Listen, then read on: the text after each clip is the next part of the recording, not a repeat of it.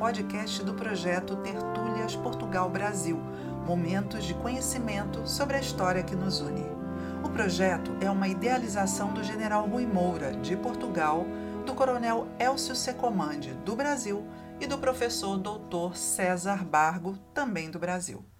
Este podcast traz a tertúlia de número 3 e tem como tema Turismo Virtual em Fortificações Coloniais do Brasil indicadas para o Patrimônio Mundial, apresentado pelo coronel Elcio Rogério Secomande e pelo arquiteto professor doutor César Bargo Pérez.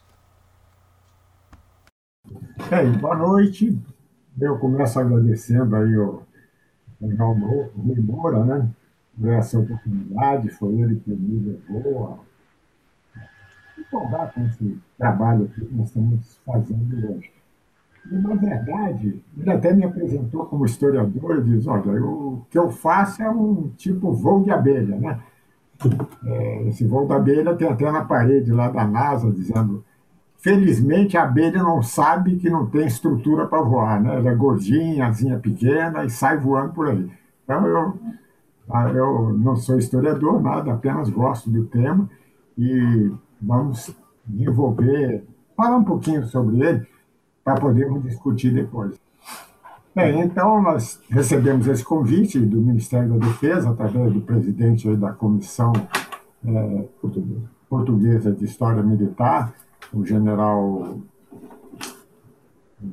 João, João Vieira, né, para proferir aí uma palestra relacionada com esse trabalho que nós fizemos sobre turismo virtual em fortificações coloniais. Voltou, voltou. Esse nosso trabalho, esse aqui, com essa versão, será publicado no site da Micofor, né, que é um, organismo relacionado, um, um comitê relacionado ao e-commerce. Assim que semana que vem ou na outra já estará disponível, então, no site do, do e-commerce.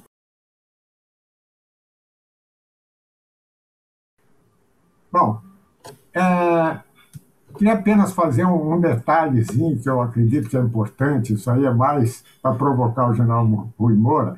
A América do Sul ela é muito pouco recortada. E os recortes que ela tem, as baías, são baías muito abertas.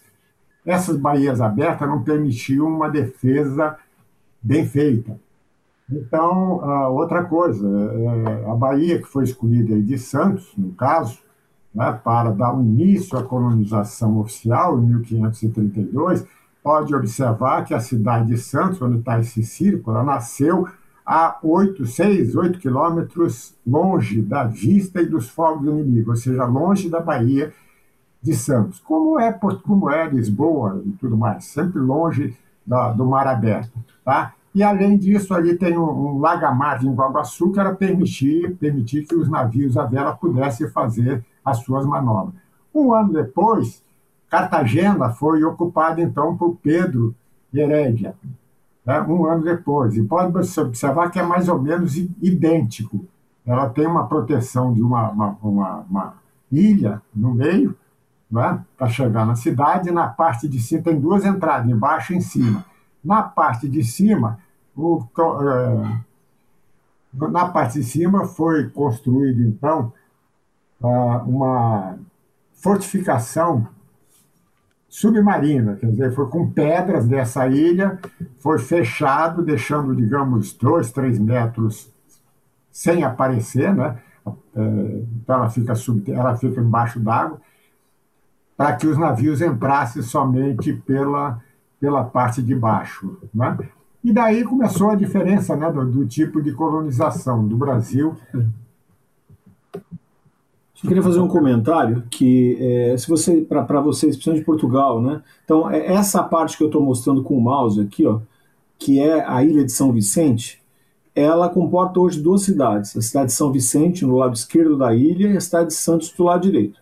A parte que o Secomandi indicou foi o início da colonização aqui da cidade. É, e essa parte que está para a Bahia era uma parte muito uh, de mangue, né? um manguezal bem forte. Hoje, 500 anos depois, quase, você tem a cidade toda colocada nessa parte da praia. E aqui só a cidade antiga. Tá? Isso aqui foi drenado, um sistema de, de, de drenagem dos canais que tem a ver também com a, uma crise de febre amarela no início do século XX, né? e um engenheiro sanitarista chamado Saturnino de Brito constrói uma rede de canais para coleta de esgoto aqui. Isso também ajuda na drenagem dessa área e depois há um desenvolvimento de tal sorte que hoje você tem a, a orla totalmente ocupada. Bem, então, essa ocupação eu coloquei aí mais ou menos como é que foi realizado, para os caminhos principais. Né? Interessa aqui no lado do Brasil que nós temos três polos de radiação, que foi no caso Santos, São Paulo, evidentemente, né? São Paulo, o porto aqui de Santos, é, Recife e Belém. Né? E isso aí já foi falado pelo general, general Rui Moura, a parte relacionada com a, a penetração no, no, pelo interior, não é? Por favor. Bom, é, infelizmente eu perdemos né, uma grande amiga, uma grande historiadora.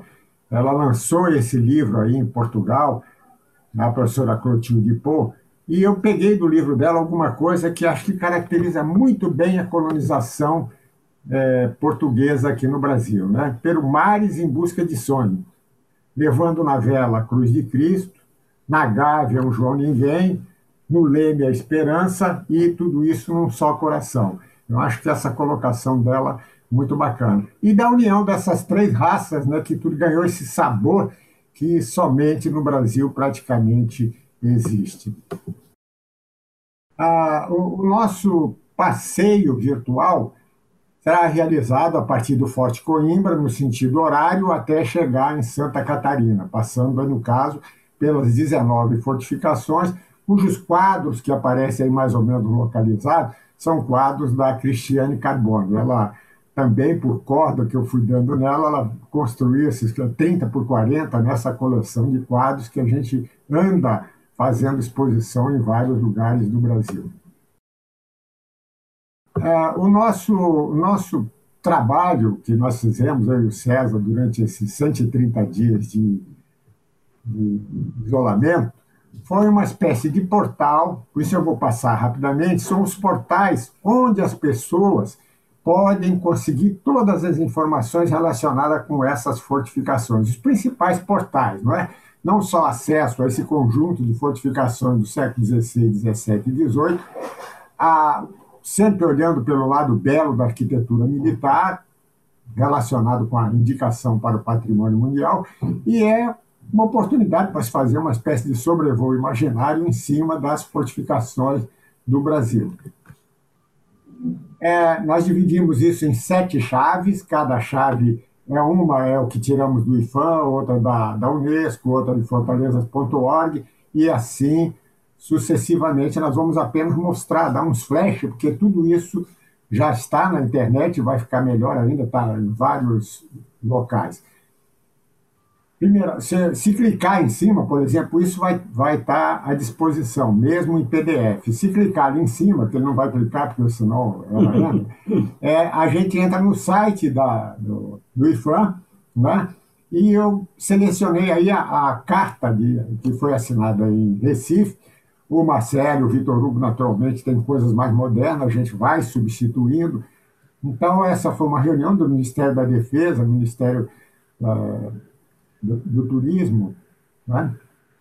É, aí tem da Unesco, quer dizer, o que foi enviado para a Unesco como lista tentativa, como está dito aí, foi enviado no dia 30 de janeiro de 2015, tem a descrição de todas essa, essa pretensão brasileira, e essa demora de 2015 a 2021 seria de 2000, é para ser analisado de 20 a 25. Então a ideia é, ser, é que seja aprovado, se Deus quiser, em 2022. Esse caminho muito longo, eu costumo comparar como um, aquela, um arco-íris em busca de um pote de ouro. Então, o que nós estamos fazendo, que aliás o que estamos fazendo aqui hoje, é juntar uma série de constelações, e todos que estão aqui fazem parte dessas constelações, em torno desse projeto para chegar ou não ao pote de ouro. O pote de ouro é, acho que não está tá valendo muito é essa caminhada até chegar ao pote de ouro. No fortalezas.org, que é um site que é um site mundial, e o Rui Veras é um que coloca esse material aí para Portugal, né? ali tem toda a descrição de cada uma dessas fortificações, foto, iconografia, mapa, textos, bibliografia, personagem, tudo. Se clicar aí, a gente entra nessa página que é dedicada a esse nosso projeto. Então eu vou apenas mostrar, olha, eu, colocamos aí nessa chave para quem quiser consultar cada uma dessas 19 fortificações. É só clicar em cima de cada uma, apenas dividir para ficar um pouco mais fácil, né? As pessoas clicam lá em Forte, Forte se botar o, o, cursor em cima do Forte Coimbra, aparece a indicação de que ele tem um link para fortaleza.org. E ali tem absolutamente tudo o que foi colecionado até hoje com relação a essas fortificações. Nós também fizemos aí uma exposição iconográfica. É pena que quem me deu a maior força para essa exposição iconográfica foi o doutor. É, foi o juiz federal, né, o doutor Roberto Lemos, uhum. tá? Só que ele está viajando, ele está vindo de, de, Mato Grosso do Sul para São Paulo. Não, ele, provavelmente ele chega um pouco mais tarde. Mas o doutor Roberto, doutor Roberto Lemos, ele foi a primeira pessoa que publicou, acredito que no Brasil, um, um, uma manifestação de apoio a essa posição brasileira. Depois ele nos levou para fazer uma exposição no Fórum da Justiça Federal aqui. Depois essa exposição foi para o Tribunal de Justiça Federal, Vitor Hugo esteve lá nos acompanhando, né, Tribunal de Justiça Federal do Estado de São Paulo e Mato Grosso do Sul. Depois foi para a Academia Militar, para a Escola Superior de Guerra, agora está na, na, na ICM. Então a gente está mostrando essas imagens centradas em cima daqueles quadros da, da, da, é, da Cristiane Carbone. Né? Então a gente está fazendo esse tipo de trabalho. Depois nós Chegamos, por fim, a esse livrinho que nós fizemos, né? um livrinho que deu 331 páginas, 13 capítulos, né? que está disponível na internet, pode copiar, está em alta resolução, não é isso, César? Lá tá, são slides de 40 por 40, quer dizer, todas as imagens que estão ali são imagens de alta resolução. É, tá. O comentário é que quando se pensou é, nesse trabalho, a ideia é que ele fosse é, acadêmico, mas assim, com um didatismo voltado a pessoa, ao homem comum. Né? Então, é, ele em si, ele pode ser visto num e-book normal, em qualquer notebook, num, num, celular, mas se você for um educador e se interessar em ter esses slides impressos, você vai ter slides de 40 por 40 que você pode fazer banners, né? você pode criar é, cartazes que você pode usar didaticamente para passear por todas as fortificações. Vamos, Titi. Vamos. Então, é, nós começamos com um convite, né? explicamos o que é esse roteiro direitinho. Né? Aí, da mesma forma que fizemos com Fortaleza.org, colocamos aqui também. Quer dizer, aí estão os sete capítulos. Se clicar em cima, a gente entra no prólogo, na introdução e assim sucessivamente. Eu vou passar apenas uma imagem de cada um para ver o que, que toca. Por exemplo, nessa, no, no, na introdução, na verdade, é um bem-vindo né, ao tapete mágico da história e agradecimento às diversas instituições que nos apoiaram aí, né, pelo menos manifestaram uma, uma, uma, aprovação por esse nosso projeto. A Fundação Cultural, a Academia de História Militar, o Instituto de Geografia, a Universidade Católica e o Exército, de uma certa forma, né, que tem algumas revistas, publicou esse nosso trabalho aí na revista do Exército. São duas por ano. Uma delas está publicado esse material com essa capa bonita, que é uma foto que eu não sei se é do Vitor Hugo ou é, agora não me lembro quem é o autor, eu escrevi aí, mas não sei se é propriamente do Vitor Hugo, mas ele pode confirmar. Então, nós vamos, esse nosso sobrevoo, nós vamos mostrar só um pouquinho, nós vamos, nós vamos sair do Forte Coimbra, dar uma volta completa, não é? para que cada um use aí as, as asas da sua imaginação em cima desse nosso trabalho, tá bom? Bom, de cada, uh, nós dividimos esse trabalho, nós dividimos esse trabalho em três períodos. Quer dizer, o primeiro período, Aquela, onde está aquela linha ali seria a, a, a, linha de Tordesilha pela visão portuguesa. A outra lá, é, a, visão, a visão espanhola. A outra, acredito que seja a visão portuguesa, que é mais chegando até a, a Bahia, chegando até pegando toda essa parte que introduz ao interior do, do, do nosso continente, né? Depois destacamos no segundo período a guerra contra os holandeses. Foi exatamente naquele período de união das coroas ibéricas. Então nós ganhamos inimigos de Espanha desse, né? E então surgiram algumas fortificações que estão lá até hoje, construídas pelos holandeses no Nordeste. E depois, uma das consequências, né, dessa união das coroas e depois a derrocada da, da Invencível Armada, tudo, foi que praticamente nós ficamos livres para avançar para o interior. Isso aí foi muito bem né, colocado pelo general Rui Moura e a gente não vai aqui né, estragar o que ele fez tão bem e também está na internet. Bom, nossa principal fonte de consulta foi livros publicados pelo Exército, né? É, um pelo Exército e os outros pela Fundação Cultural Exército Brasileiro, mas eu queria destacar aquele livro ali de arquitetura militar, do Vitor Hugo Moy, que está nos assistindo e agradecemos aí a presença dele. O Vitor Hugo escreveu esse livro, a Fundação Cultural acabou editando o livro a custo zero, o Vitor Hugo arrumou tudo, até o custo zero. Né? E o livro foi distribuído gratuitamente a vários, vários lugares, e como o Vitor Hugo não teve intenção de refazer esse livro, ele me autorizou a colocar num site, está no site da universidade, está disponível também para todo mundo. É um, é um livro sensacional. E as revistas do, do Exército Brasileiro, da FUNSEB, da chamada Revista da Cultura, cada revista dessa é dedicada, tem no, no último publicação, é exatamente sobre essas fortificações, Pegas 19 e muito mais. O histórico é aquilo que eu já havia dito, né? nós fizemos um lançamento desse livro lá na, na, no Tribunal Regional Federal, isso deu um impulso tremendo ao nosso trabalho, tivemos o apoio aí da, do IFAM, a presença do Vitor Hugo teve lá representando o IFAM, teve lá, tiveram várias autoridades, foi uma, uma, uma colocação maravilhosa que é o que nós precisamos. Né? Nós precisamos, é, é, vamos dizer, conseguir convencer o topo da sociedade e o César está vendo a parte, a parte inverter essa pirâmide, essa pirâmide é, populacional.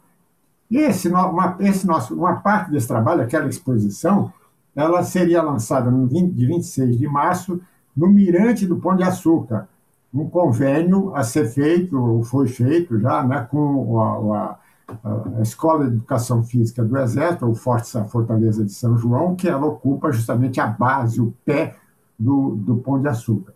Mas como não foi possível, né, foi exatamente uma semana antes, fechou tudo, nós não podemos lançar como lançamos até hoje. Então a exposição está percorrendo percorrendo vários lugares e a gente vai chegar lá se Deus quiser. Só.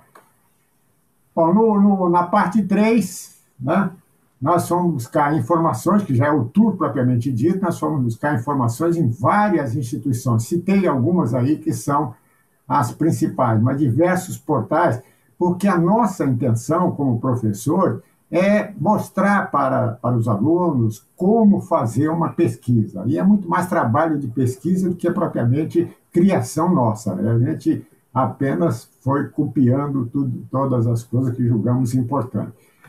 Essas fortificações elas estão distribuídas por 10 estados da federação, né? ou seja, por todas as partes geográficas do Brasil, né? E nós destacamos apenas, já que na fortaleza.org em vários outros tem toda a história das fortificações, nós colocamos apenas, era muito mais uma coisa iconográfica, mais fotografias, imagens, mapas, desenhos, do que propriamente texto. E no texto apenas colocamos a origem da fortificação, um fato histórico importante, quem é que está administrando atual e quando é que ela foi tombada, porque todas as 19, para entrar na listagem, necessariamente tinham que ser tombadas. Então, tem muitas fortalezas bonitas, às vezes até mais bonitas que algumas dessas, mas não entraram por, exatamente por não estarem tombadas. Bem, agora então mostrar alguma coisa né, de cada uma dessas fortificações, que já foi também, essas aí foram bastante eh, faladas aí pelo general Rui Moura, na última, na duas vezes já, né, sobre isso. Então aí tem o desenho, tem a foto, o mapa é da Cristiane Carbone e a data. O desenho né, da pintura, na verdade. É, é, foi não. Aí, essa fotografia, por exemplo, da, da, da esquerda, que aparece a metralhadora, a fotografia que eu tirei, porque nós fizemos com o Instituto de Geografia e História Militar do Brasil a reconstituição. Vamos dizer, todo ano a gente faz uma, um encontro com os quatro países para discutir é, a Guerra do Paraguai. É uma coisa até interessante, né? Todos os quatro sentam para e não há nenhum conflito, coisa nenhuma. Então, eu acho, acho muito bacana. O ano passado foi nesse navio da Marinha que percorreu o rio até chegar à base de Ladário. Foi não? Aqui, o Forte Príncipe da Beira, que já foi bastante comentado aí pelo general Rui Moura na semana, na semana retrasada, semana passada, né? Uhum. Na semana passada, é como ele se encontra agora, não é?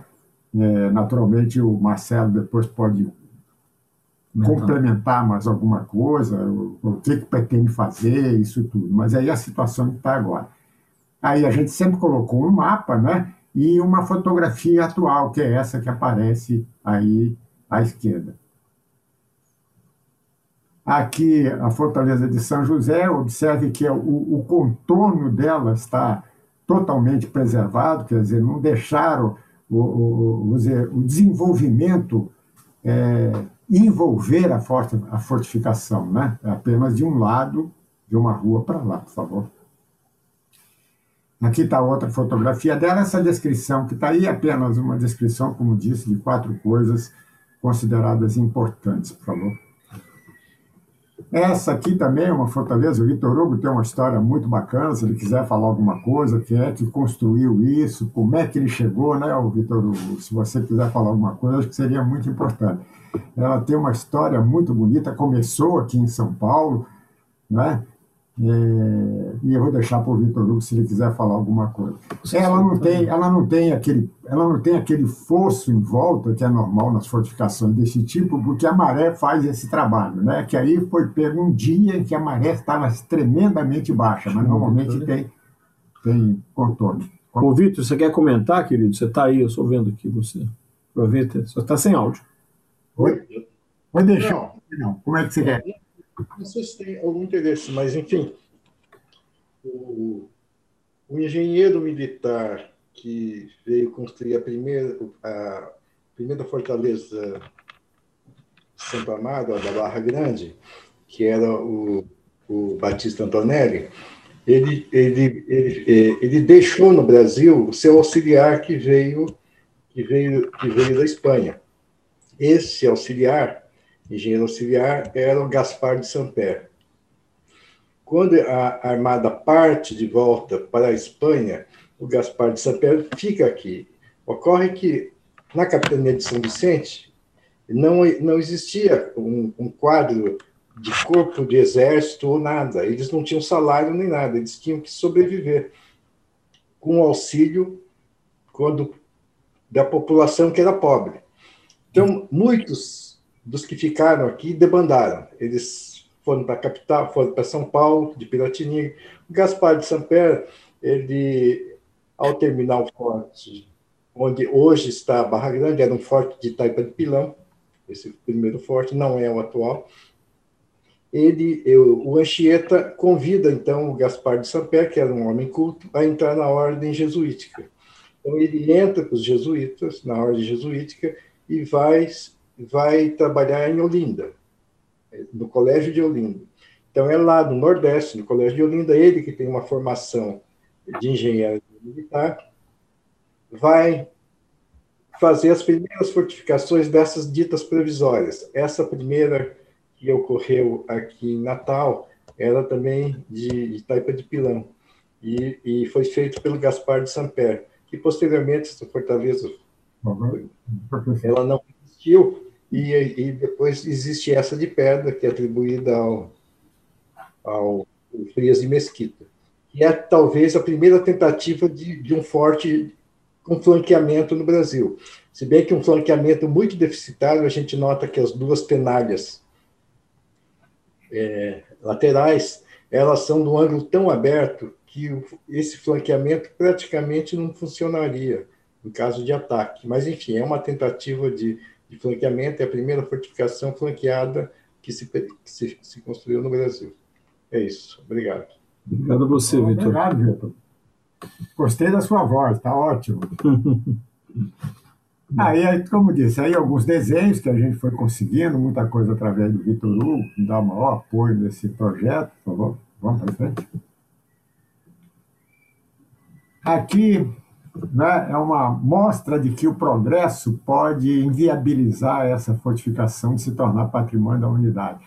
O Marcelo já comentou sobre isso, quer dizer, quando o, desenvolvimento chega muito perto da fortificação, eles começam a achar que a fortificação começa a atrapalhar o desenvolvimento. Então, pode ver que os caminhões, né, provavelmente da Petrobras, passam aí premendo toda a fortaleza em volta. Vamos em frente? Aqui está, né, uma fortaleza muito bonita, mas está com esse problema de contorno. Olha, olha, olha onde é que estão ali os tanques né, de combustível. É praticamente tirando a entrada da fortaleza, por favor. Essa aqui de, Itamaracá, eu não sei, não consegui ver aqui se o, se o, se o meu amigo aí. Poxa, me deu branco aqui. O Marcos Albuquerque está né, tá assistindo mas fez um trabalho maravilhoso de restauração desta, dessa fortificação de origem espanhola. Está aí a fortificação, ela é bastante isolada, né, numa ilha de Itamaracá. Está aí o desenho dela. Estou passando rápido porque a gente, isso aí, como diz, está tudo na internet. Essa outra aqui tem um trabalho muito bonito, né, de um amigo meu que cuida dessa fortificação o André, ela, ele exército faz um trabalho maravilhoso nessa fortificação, porque ela está ainda na mão do Exército e é um museu né, lá de Recife, por favor.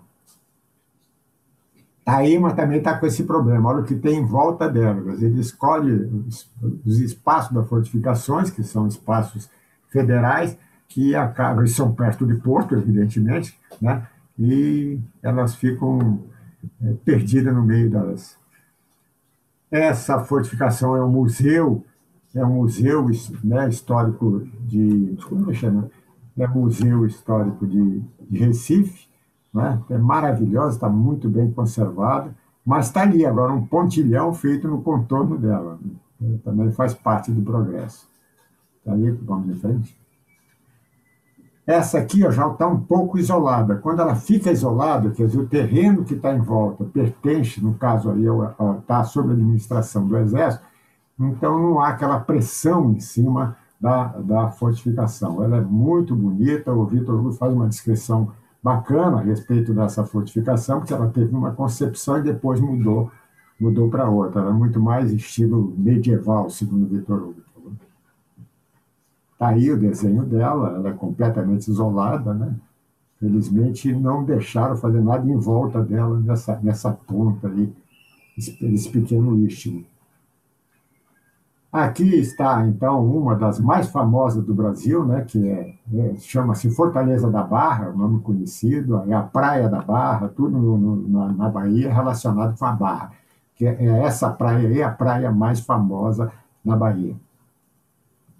Ali, essa fotografia do meio, onde está a guarita, isso aí são os puxadinhos. Olha o puxadinho, isso aí é um puxadinho, né? O cara faz um puxadinho em cima da guarita. Felizmente, isso aí vai mudando de comando. Felizmente, alguém foi lá e falou: Pô, isso é um absurdo. Tirou, já não existe mais esse puxadinho. Mas eu, é muito comum, às vezes, essas pessoas fazerem um puxadinho para botar uma sala. Aí, essa outra também está na mão do Exército, né? E também é isolada, quer dizer, então com a área ali toda é, é, é federal, não houve invasão da, do progresso em relação em cima da fortaleza. Pode tocar, então. Essa aqui também continua na mão do Exército, com, é, em parceria com a Prefeitura. Essas três fortificações últimas que formavam todo o sistema defensivo, a Ilha Bahia, complementado com a que vai aparecer, vai aparecer em seguida, por favor. Tá aí, ó, essa, essa fotografia é sensacional. Eu até na, na palestra que fizemos no, no, colóquio, né, eu disse que Portugal trouxe para cá, entre outras coisas, a primeira rampa do Brasil. Né? É, hoje, se hoje você não pode fazer nada se não tiver rampa de, de acessibilidade. Pra, os canhões, para chegarem lá em cima, partindo do mar, segue aquela rampa que vai dando a volta até, até chegar em cima. Não só o canhão, como, além de linda essa fortificação, tem esse, essa característica muito bacana. Vamos. Essa aqui é, é, é, a maior fortaleza do Brasil, né? vai até aquele morro lá em cima, tem um, um forte do pico, que seria um, uma fortaleza de observação. Essa estradinha, estradinha que se chega, que chega lá, só tem esse caminho para chegar lá, não dá para chegar nem pelo mar. E também pode se descer lá de cima, fazendo um zigue-zague, descer esse morro para chegar nessa fortificação. Ela tem uma história militar muito, muito bacana, que serviu de prisão para vários presidentes, vários, vários políticos né, estiveram presos nessa fortaleza. Aí o desenho dela, como nós procuramos destacar o desenho, uma fotografia atual. Esse aqui é o Forte de São João, do lado do, lado do mapa ali tem um desenho da...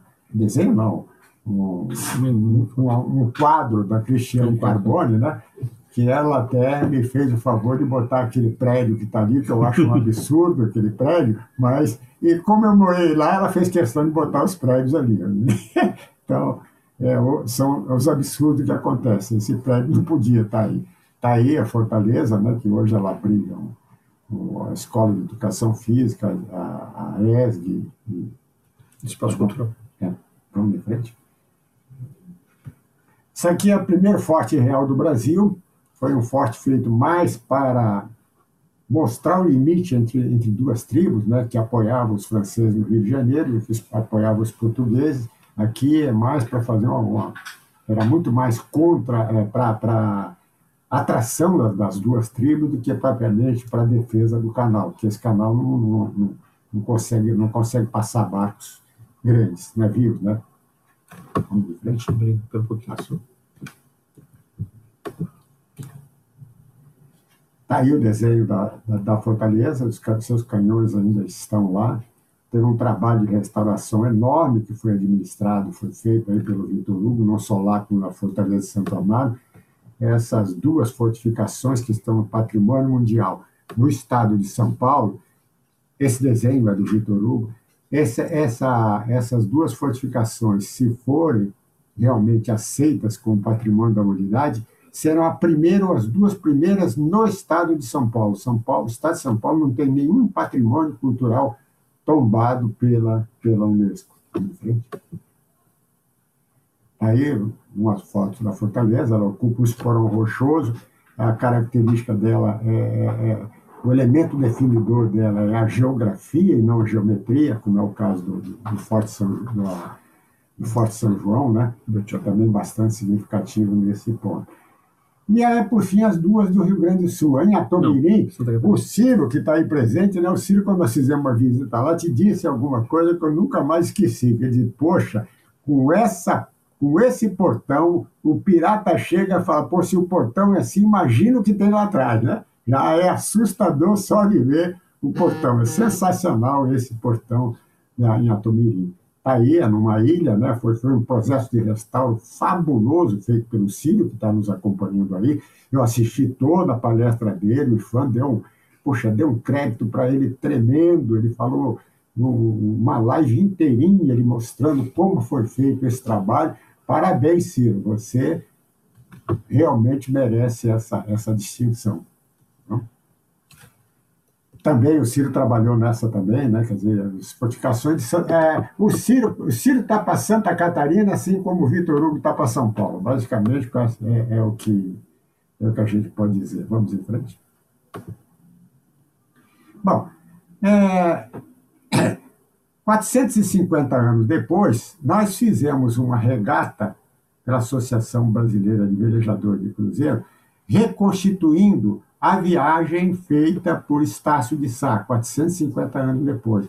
E essa comemoração, nós fizemos um livro, um livretinho que está que tá aí também à disposição, com muitas imagens né, que eu vou mostrar como foi feito esse, esse trabalho. Está aí, ó, lá perto do Rio, nós fomos recebidos pelo navio, navio da Marinha, né, o Cisne Branco. Tem certos momentos em que parece, parecia que o navio está, o, veleiro estava até afundando, como é o caso dessa imagem que eu acabei colocando, né? É... Aqui, ah, sim, nós fizemos um livrinho que está tá até, tá até aqui, um livrinho pequeno, com uma Fortaleza da Barra, um, um livro tamanho de um celular, né? mas com muitas imagens bonitas. É, é, é esse livro é contando o processo de restauração feito na Fortaleza de Santo Amaro. Projeto esse que foi realizado, pelo, como disse, pelo Vitor Hugo. Como é que muda aqui? Peraí, eu vou mostrar. É. Só vou mostrar o livrinho. Ah, tá, tá. Ah, mas aí dá para ver? Dá para ver. Estão vendo, vendo a gente aqui do lado também. Ah, tá bom. Ah. Hoje eu distribuí, hoje foi a, a posse da, da nova diretoria da Academia de da Academia de História, Academia de Ciências e Letras aqui de Santos, né? eu fazia parte da diretoria, eu fui lá distribuí esse livrinho para quem estava presente. O livrinho é para ser distribuído gratuitamente. É a Fortaleza contando, ela contando a sua história. Então está tudo no primeiro, na primeira pessoa. Eu sou a Fortaleza de Santa Marta. Inclusive Bom, tem um vídeo, né? Ah, sim, tem um vídeo também que nós fizemos juntos. Né? Ah, no que diz respeito ao. Tudo isso nós estamos levando para chegar ao que é importante agora, o pertencimento.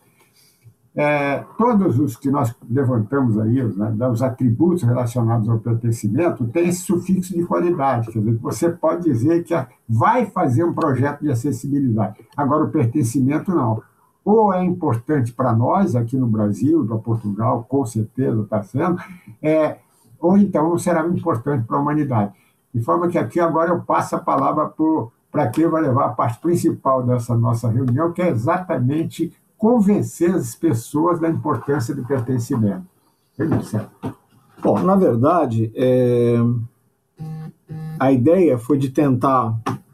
É, porque assim, o que é esse pertencimento que tanto se fala? Virou uma, uma palavra de uso um pouco desgastado, né? Mas é, eu entendo, e é isso que eu tento passar para o meu pessoal, os alunos, para quem eu leciono também, que, que é um pouco uma apropriação desse patrimônio por aqueles que trabalham, usam, é, vivem, veem aquele bem é, no seu cotidiano. Né? É, esse patrimônio edificado ele tem uma função quase que cenográfica. Né? É, ele faz parte da sua vida. Vai uma imagem que eu vou mostrar daqui a pouco. Eu vou correr, eu vou deixar uma imagem no ar aqui que eu gosto muito. A gente pode trabalhar em cima. Espera só um pouquinho, eu volto já para ela aqui. Era um pouco, eu estou mostrando coisas demais antes. Aqui, ó, essa imagem, eu preciso, eu preciso falar dessa imagem. Essa imagem que vocês estão vendo agora aí, ela é, é da lateral da Fortaleza Santa Maria da Barra Grande, né? E foi uma foto que eu fiz numa das primeiras visitas que a gente fez com um grupo já articulado de pesquisa tentando entender um pouco. Eu preciso fazer um passo atrás, ó, tentando entender a relação com a Fortaleza. Esse grupo de pesquisa, que é um grupo que tem um nome enorme, Registro Plástico e Audiovisual uh, em Arquitetura e Urbanismo e Representações, é, era um texto muito grande, mas a verdade que ele foi criado em 2015 e aí foi se tentando afinar o que se queria fazer ao longo do desenvolvimento desse, desse grupo. Esse grupo começou a, a Faculdade de Arquitetura e Urbanismo de Santos ela tem uma história que completa esse ano 50 anos. Né? E é um edifício que é colocado é, numa parte urbana, assim, ele está encaixado, ele não tem um campus aberto em volta, ele está no meio de uma quadra. E aí, lá atrás, resolveu entender como é que a, que a vizinhança entendia aquele edifício. Qual era a relação? Como é que aquele edifício comportava na vida dessas pessoas? Então, esse, esse primeiro exercício de conversar com essas pessoas, ver como as pessoas do quintal da casa viam o prédio da faculdade, é, foi uma semente para que se desenvolvesse uma espécie de, de, de, de metodologia de abordagem para uma coisa maior.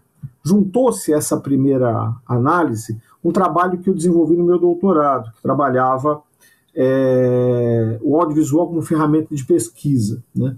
Eu tenho um trabalho já realizado na Universidade de São Paulo há alguns anos, mais de 10, é, que trabalha as narrativas orais como indicador da relação da pessoa com o espaço que ela habita. E aí eu peguei, só que havia um tema na época da, da Universidade de São Paulo, a partir do Observatório de Pesquisa em Liberdade de Expressão e Censura, que era justamente liberdade de expressão e censura. Né? Uh, meu doutorado era calcado em cima disso, mas o método já estava ali. Usando agora, trazendo essa, essa abordagem que era uh, intimamente ligada às ciências da comunicação para a minha bagagem como arquiteto, a gente acabou desenvolvendo um, um método que tem características indiciárias, né? trabalha com índices que você vai percebendo é, tanto nas narrativas orais quanto na relação que as pessoas têm é, de abordagem é, física com aquele espaço, ou visual com aquele espaço, para tentar entender qual é a relação dessas pessoas com o seu entorno. E essa foto surge quando um dia eu volto até o local, ou eu vou até o local para para, não sei se foi para agendar alguma coisa ou uma visita corriqueira, mas me chamou a atenção é, essa, esse garoto brincando, verdade eram três ou quatro, que estavam totalmente absortos, é, é, brincando na água, e havia uns outros lá fazendo algo como um piquenique debaixo daquela árvore e tal, e ao fundo, era já um fim de tarde, e você tinha é, é, a murada lateral da, da fortaleza. E eu pensei que esse, esse jovem para ele aquilo era só um cenário da vida dele, né? Mas uh, o que fica para ele de história, da relação que ele tem com aquele espaço, vai levar para sempre, né? Então é um pouco a função é, de ressignificação que se dá a, a, ao edifício para cada indivíduo, né? No caso, falando em ressignificação, a Fortaleza da Barra Grande é um exemplo claro disso. O, o Secomando sempre fala, né? É, ela foi criada para ser é, para você não conseguir entrar nela. Essa era a proposta. Então ela está num, num, canto de morro, uma parte rochosa, né? O acesso dela até hoje é muito complicado. E, e, mas e ela servia a função, né? Por isso que quando eu mostrar um mapa, acho que você pode até comentar um pouco mais essa relação. Mas é, hoje é ao contrário, ela é um museu. E aí ela está aberto à comunidade. Se a gente quer que a comunidade se aproprie dela, para justificar a existência dela com um novo significado, ela tem que estar aberta. Né? Então, ela mesma se ressignificou. E isso é um processo muito contínuo. Né? Qualquer foto que eu imagine tirar é, reflete apenas um instante num edifício secular. E a narrativa de alguém que traga esse, esse fato, se eu entrevistar esse garoto, que deve estar já com já um adolescente hoje, ele vai trazer uma narrativa e vai muito falar daquela árvore onde havia um, um, balanço de corda ali, um pneu, e eles brincavam ali. Eu sei que essa árvore nem existe mais, ela caiu né, nos últimos anos, foi uma pena. A gente sentiu um, quase que como se fosse uma parte da fortaleza que tivesse caído. Olha só, era uma árvore que estava ali há, sei lá, talvez 100 anos, eu não sei. Mas já compunha, pelo menos no tempo que eu conheço aquele edifício, ou todos que passam por Santos e vêm, ah, uma, uma, uma parte componente daquele visual e que foi alterado. Então, é, tal qual aquele puxadinho a que se referiu o Secomande lá na, no Forte da Barra, na Bahia, que você se sente ultrajado com uma mudança tão ferrenha, às vezes o, o espaço, é, é esse patrimônio natural que circunda esse bem, também é, a gente sente quando ele é mudado. Né? É, eu cito aí o Calvino, né, é, um autor que trabalha nesse livro maravilhoso, Cidades Invisíveis, essa coisa da cidade, né? que da cidade a gente não aproveita as suas maravilhas, 7 ou 77, mas as respostas que a cidade, é, que, é uma, que é um ser vivo, né, é, ele traz as perguntas que fazemos a ela a partir da nossa curiosidade visual. Né? Bom, é, esse trabalho de pertencimento passa um pouco por entender as histórias do homem comum, sua memória afetiva, as narrativas que eles têm, o conceito de família de cada um deles, seja ele qual for, e como ele traz a sua história a partir de elementos visuais. Quando eu coloco um par de imagens aí, são todas imagens da minha própria família, né? É, minha família é de origem toda espanhola, eu sou o único brasileiro. E aí eu tenho meu avô na segunda na, na Guerra Civil Espanhola direita e um piquenique típico é, espanhol com vinho, aquela coisa toda. São são, mas são fotos que muitos de nós que estão assistindo agora reconhecem certos elementos semelhantes, porque é como vive o homem ocidental, né, como vive o homem contemporâneo, né, as fases da vida. Né, e isso vai sendo construído dentro de ti a partir de um cenário de vida que, em alguns casos, como esse que nos interessa, é um patrimônio histórico. É, eu cito uma, uma frase de um escritor americano chamado Daniel Wallace. Ele diz isso, que um homem, ele conta suas histórias tantas vezes durante a vida, que por fim ele acaba de se tornar as histórias que ele conta. As pessoas associam as histórias àquela pessoa, ele é aquela história. E essas histórias que são contadas, elas continuam vivas muito além de sua morte. E esse é o caminho mais claro para a imortalidade das pessoas. Né? É, então, é, eu gosto dessa citação porque ela traz a importância de uma narrativa oral. E é com esse, esse, esse é, conjunto de ideias que a gente foi à fortaleza é, é, da, da Barra Grande do Guarujá, pela proximidade, né? Eu não tenho nada é, contra a, a, de Bertioga, eu acho ela incrível, acho que merece um trabalho parecido, quem sabe possamos fazer. Mas até por morar em Santos, essa é uma que compõe um pouco uma parte da história de vida minha. Né? Uh, um dos trabalhos que a gente faz de início é uma apreensão visual dessa fortaleza. Ela tem um impacto visual muito grande uh, quando você entra e tem a cidade de Santos do outro lado. Vocês estão olhando um canal aí, né? Uh, e os canhões estão apontados criando uma cortina de fogo, uma edificação que está lá do outro lado, baixa, de cor meio amarelada, né? Que na verdade ela não é ah, uma fortificação. Na verdade, aqui era um, um, forte destacado, havia um, um, um, local onde você colocava canhões a partir de uma estrutura de, de, de madeira para criar uma cortina de fogo que protegia a entrada do canal. Mas é, o, que, o que importa é que você tenha esse visual com muita clareza. Parece que a história se revela a você quando você é, tenta absorvê-la no papel. É o caso desse desenho aqui de um aluno nosso lá. É, o trabalho que a gente fez de pesquisa, ele, ele, ele trabalha as narrativas orais a partir de um conceito que foi desenvolvido por este cineasta brasileiro, também jornalista, documentarista, chamado Eduardo Coutinho, faleceu recentemente, há poucos anos aí, em que ele, é, ele vai além daquela pergunta instigativa e ele estabelece uma relação de conversa com as pessoas.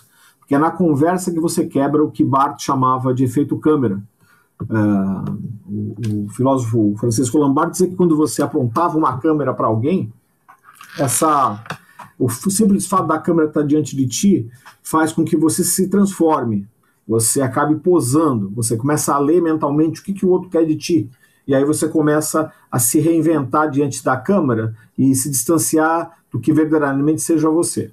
Então é, é, é, é importante criar certos mecanismos para você conseguir entrar na vida dessa pessoa, nem que seja por uma janelinha de tempo, e conseguir ouvir dela elementos que tragam em si todo um índice de leitura que justifique a tua pesquisa, seja ela uh, uma relação com aquele edifício, seja ela uma relação com o local que ela habita. Né? Então é isso que a gente tentou fazer. A gente usou esse conceito e usou o conceito de um é, é, é, cineasta uh, americano, que é o David Lynch, que fez um projeto na década de 2000 chamado Interview Project.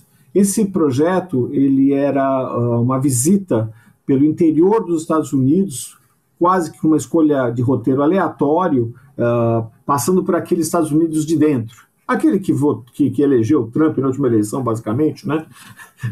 E, que você tem, e que não é muito visto né? Quando você pensa muito nos Estados Unidos hoje, você pensa ou costa oeste ou costa leste, mas não, não trabalha muito o centro-oeste americano. E ele fez esse caminho, e aí ele entrevistava essas pessoas, conversava com elas dentro do seu ambiente de vida, com pouco equipamento, com pouco impacto visual, e conseguia um efeito narrativo maravilhoso. Né? Então, a, esses dois conceitos motivaram a, a, a gente desenvolver um projeto de pesquisa é, que trabalhava um pouco isso. Opa, peraí, agora deu uma Deu um erro aqui, gente, só um instantinho. Eu perdi aqui o fio. Eu já volto aqui, peraí. Peraí. Voltou, você viu, Bruno? Eu não sei se a gente está indo muito longe, eu vou tentar ser mais breve aqui. Eu queria só mostrar uma coisa que acho que fecha um pouco.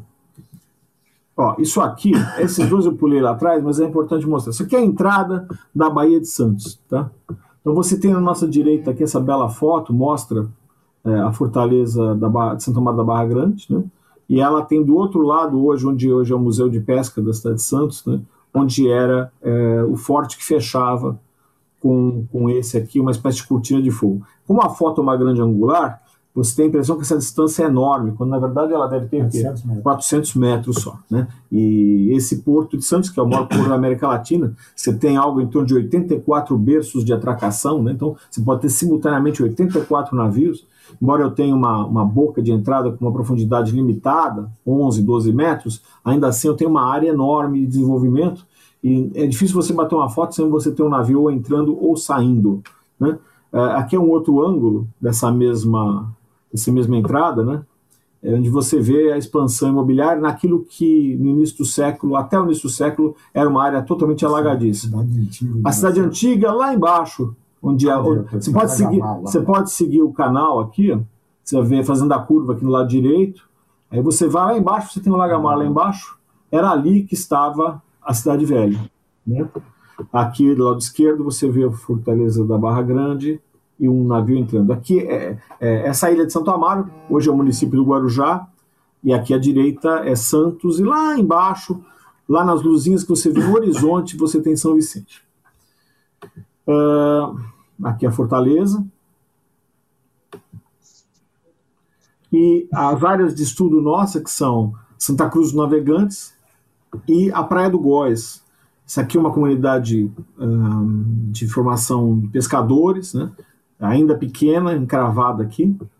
Você tem aqui um pequeno forte, eu tinha, né, um fortinho do Góis aqui, hoje está num estado já mais de ruínas, mas tem uma parede ainda aqui que denota ou, ou que eh, indica a existência dele aqui. E você tem a Fortaleza da Barra Grande nessa ponta e uma comunidade um pouco maior que é a de Santa Cruz dos Navegantes. Tá? É, esse projeto de pesquisa, como eu falei, ele trabalha essas narrativas, né? partir de entrevistas. E aí eu queria, talvez a gente poder parar para poder conversar, mostrar dois trechos é, de um processo que já foram feitos de vídeo entrevistas. Né? Então eu vou colocar dois que eu gosto muito. Um deles a gente já mostrou várias vezes, mas eu acho que é bem interessante para os nossos amigos portugueses. Aqui na parte superior eu tenho o Ivan. O Ivan Ferraz, ele, ele trabalha lá na, na Fortaleza, ele é um guia lá, mas é alguém também que é da comunidade do Góis, e que tem e que servia então a duas funções na nossa conversa. Ele é, ele pode, ah, tem duas comunidades aqui. Eu tenho a, a, a Kika que eu vou falar depois, que é de baixo aqui, ela é da Santa Cruz Navegantes.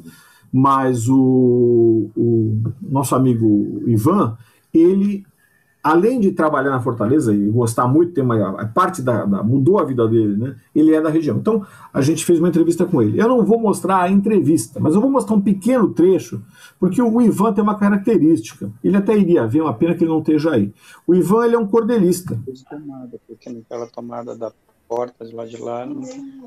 Ele é, opa, alguém está com o microfone aberto, gente.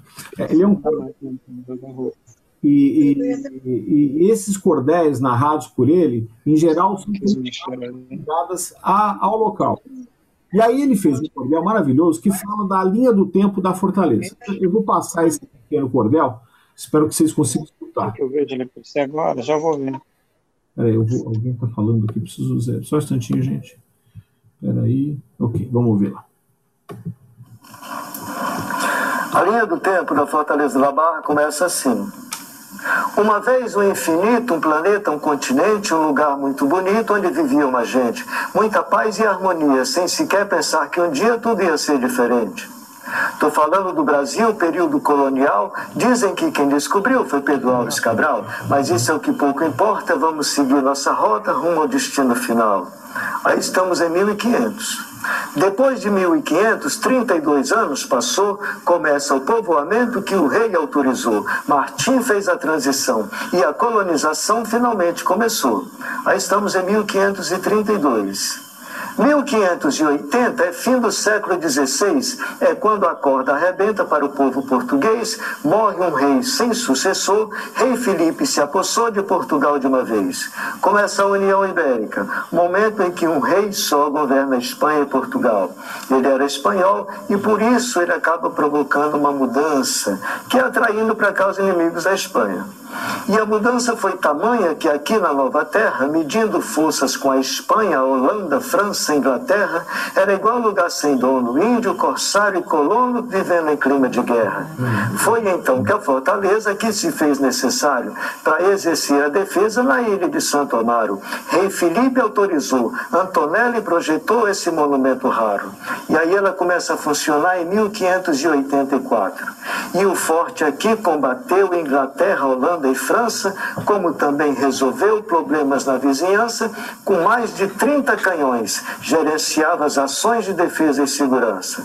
E quando o pirata chegava aqui nessa região, o forte então começava a disparar o canhão, era aquela correria de pirata que fugia com medo da explosão. Depois da tal união, Dom João IV assumiu e aqui na região ele então decidiu fazer o que era preciso e um sistema defensivo ele então concluiu. Fortes, fortins, feitorias, fortificações, trincheira, fortaleza, bateria do Paraná. Aíba, Ribeira, 23 era a quantia, protegendo noite e dia toda a região costeira. E aqui na região recebeu toda a atenção Góis, Augusto e Fortaleza, para o porto ficar seguro para garantir o futuro da colônia da nobreza. Porém, o tempo passou e a fortaleza, afinal, outro caminho tomou de um ponto inicial, deixar de pensar em guerra para se tornar nessa terra patrimônio nacional. Aí ela fora desativada entre 1905 e 1911 e fora tombada em 67. Aí ela se torna um patrimônio nacional. Hoje a nossa fortaleza busca um selo mundial. Ela quer sua grandeza na história universal. O Brasil reconheceu e até já virou museu sob lei municipal. O próximo passo é se tornar patrimônio cultural da humanidade e fazem três anos que se tornaram museu. Hoje a nossa fortaleza tem uma outra função, que não é mais de defesa, mas sim de contemplação. Passado vitorioso, presente maravilhoso, coisa de causar paixão. Uma coisa que eu gosto de dizer é que o patrimônio é nacional, porém a conservação deve ser sempre local, a própria população. É o jeito mais seguro de garantir o futuro, é do forte à salvação. Porque o forte traz esperança, o forte produz riqueza e a gente não se cansa de olhar tanta beleza. Eu conheço e valorizo, farei o que for preciso para cuidar da fortaleza. Muito obrigado. Bom, esse foi o, Ivan, né? Com um cordel que eu acho belíssimo. Eu vou colocar só para acabar e a gente já conversa a Keka, que é uma pessoa de formação humilde, é, nat, é, nativa lá da, da, da, da, região da Santa Cruz Navegantes e que é, acabou, ela trabalhou um tempo lá na, na Fortaleza, da, Barra Grande, no museu, ela, ela desenvolveu uma, um trabalho muito grande com uma, como é que é o nome da, da, planta lá que ela fazia? Taioba, é isso? Taioba, taioba. taioba, ela disse que uma planta lá que ela fez vários pratos e acabou ficando famosa como a mulher da taioba. E, e aqui é, uma, é um trecho da conversa que a gente teve com ela, já com esse registro que a gente tem feito, e depois tem sido fichado, né? É, é, em que ela é, descreve a relação dela com o edifício.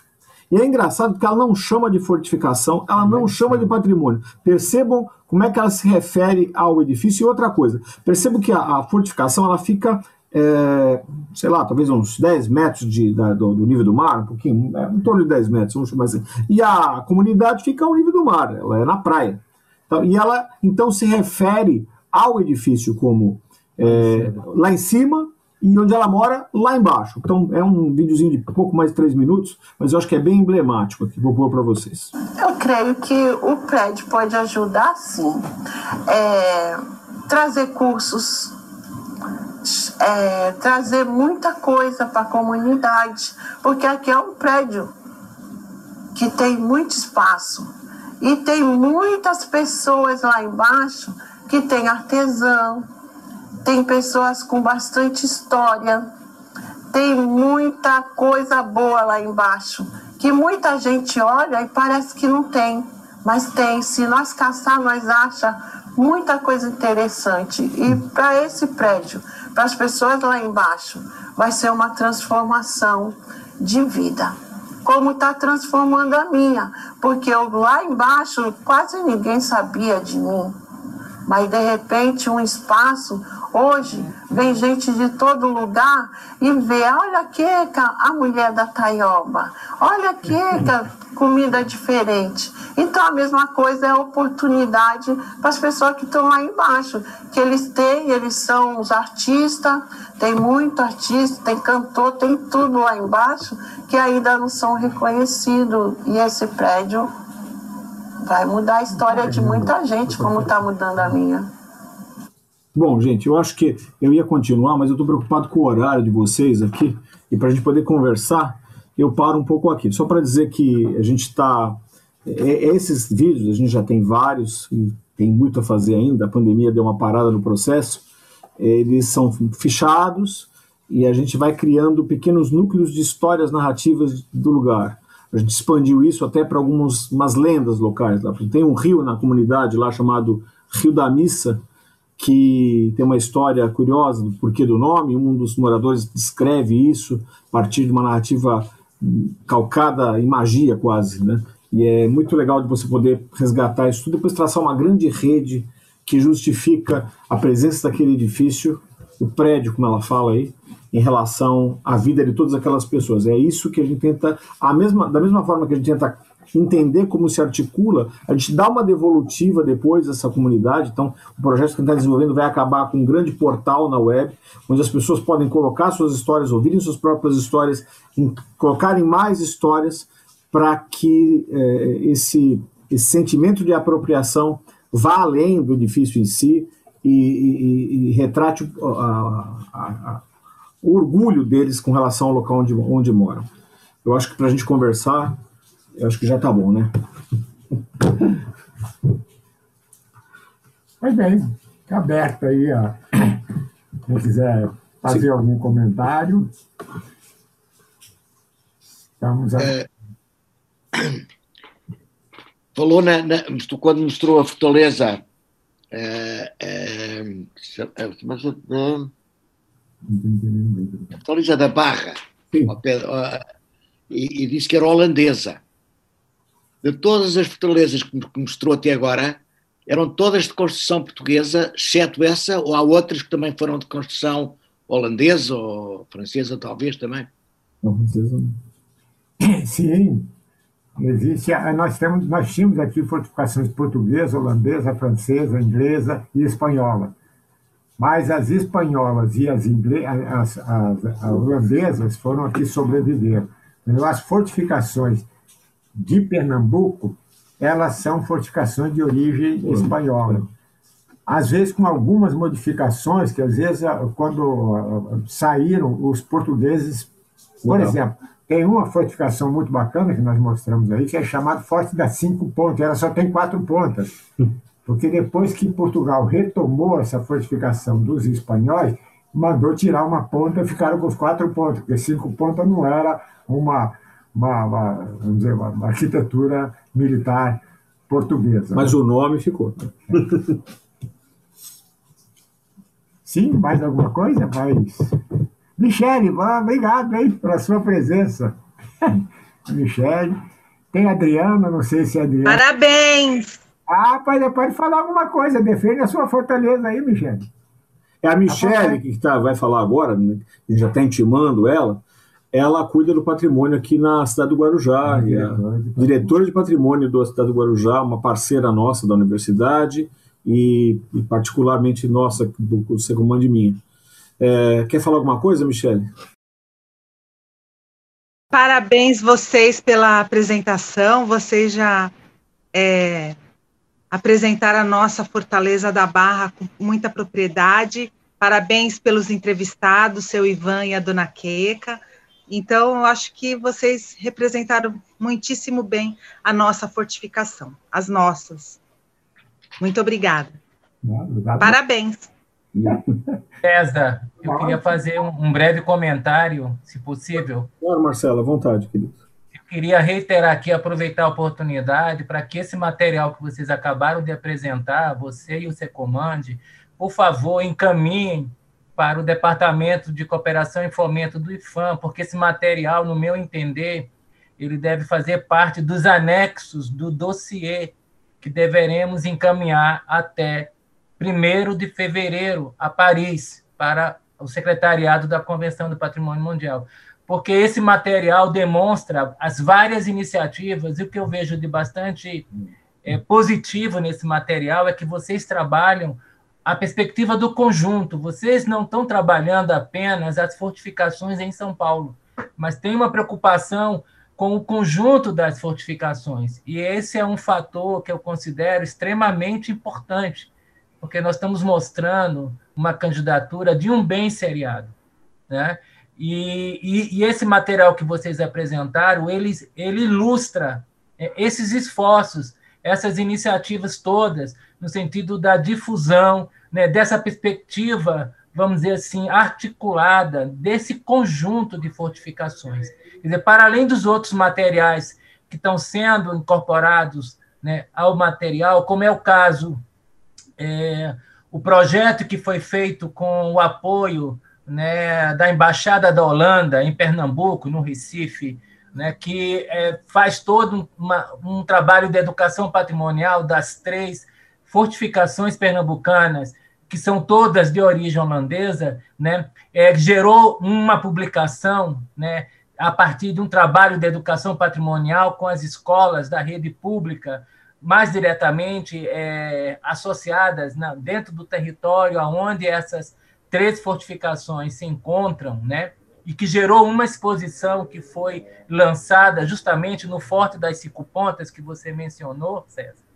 É, esse material vai estar também incorporado a essa documentação. Então, eu considero da maior da maior pertinência e que vai ilustrar, vai contar positivamente né, para a avaliação né, do comitê com relação a essas iniciativas né, de promoção, de difusão, enfim, que a gente considera fundamentais. Tá? Então, eu, eu queria já aqui de, de público sinalizar né, do interesse do IFAM que vocês possam encaminhar esse material para a, a direção né, do Departamento de Cooperação e Fomento do IFAM, né, que está é, à frente do processo né, de, dessa candidatura, tá? porque é um está muito bem ilustrado, a, as iniciativas são muito interessantes, os depoimentos que aparecem, quer dizer, isso tudo demonstra né, esse esforço, essa mobilização que está se processando, né? E a gente percebe já, eu diria assim, a olho nu, né, como que a candidatura ela foi positiva no sentido da mobilização, né, do desenvolvimento de uma série de iniciativas que já estão acontecendo nas fortificações. Isso é uma coisa que a mim me deixa muito gratificado, né, enquanto enquanto servidor do IFAM, é que esses processos eles vão favorecendo uma dinâmica que ela independe do processo de reconhecimento. O próprio trabalho da candidatura já, já está gerando uma série né, de demandas, né, de ações, de iniciativas, como são os planos de conservação que estão sendo desenvolvidos e elaborados para cada uma dessas, dessas fortificações. E para responder aquele questionamento né, do Secomande com relação ao Forte Príncipe da Beira, né, nós apresentamos, no âmbito do DEPAN, do departamento que atualmente estou à frente, né, o Departamento do Patrimônio Material, ah, o projeto para a recuperação do Forte Príncipe da Beira ao Fundo de Direitos Difusos, né? E o projeto ele foi selecionado nessa primeira etapa. Então nós estamos agora entrando na segunda etapa de análise, aonde estamos apresentando informações mais detalhadas para um julgamento final que a gente espera possa ser é, aprovado e, portanto, termos a partir de 2021, independentemente do programa que nós estaremos né, formulando, trabalhando no ano que vem, já com ações bastante efetivas voltadas para o Forte Príncipe da Beira, como foi mostrado aqui. Então, em resposta à, sua pergunta, Secomande, há uma perspectiva muito positiva de que nós consigamos um recurso considerável para um investimento concentrado na recuperação e na valorização né, do Forte Príncipe da Beira em Rondônia. Muito bom. Ah, bela, boa notícia, boa notícia. O, Marcelo, quer dizer, esse material que a gente apresentou hoje foi uma espécie de recorte do principal, né? Uh, o principal, que é o que está na academia.edu, uh, ele está sendo vertido para o inglês aos poucos. Dois capítulos já estão prontos também. Ele tem um pouco mais de alcance. uh, e o, do, o que está ligado ao pertencimento especificamente, que é o do meu grupo de pesquisa, ele é um conjunto maior, que eu estou tentando dar um formato a ele e que com certeza eu vou encaminhar para o IFAM quando estiver pronto também. Então, mas veja bem, veja bem, é porque nós temos um prazo, né? Esse é, é o prazo que não é nosso, é o prazo do, do secretariado. Então, para nós seria muito importante que pudesse chegar o quanto antes, porque a equipe está fazendo, vamos dizer assim, a formatação final dessa documentação. Não, não, não. Se tiver a possibilidade de enviar para a gente o documento original e fazer uma espécie de resumo, um abstract em inglês, uhum.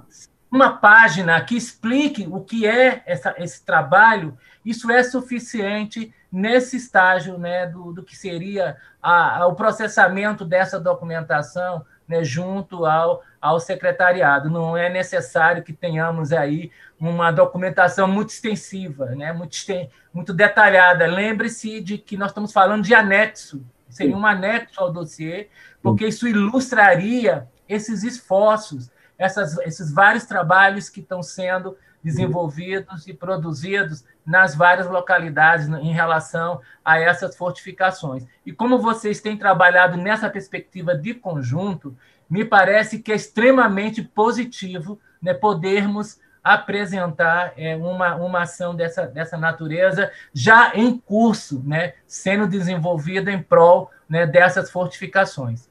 Nesse sentido, então, de antemão, eu já agradeço em nome do IFAM por esse interesse, por esse esforço, por essa mobilização de vocês.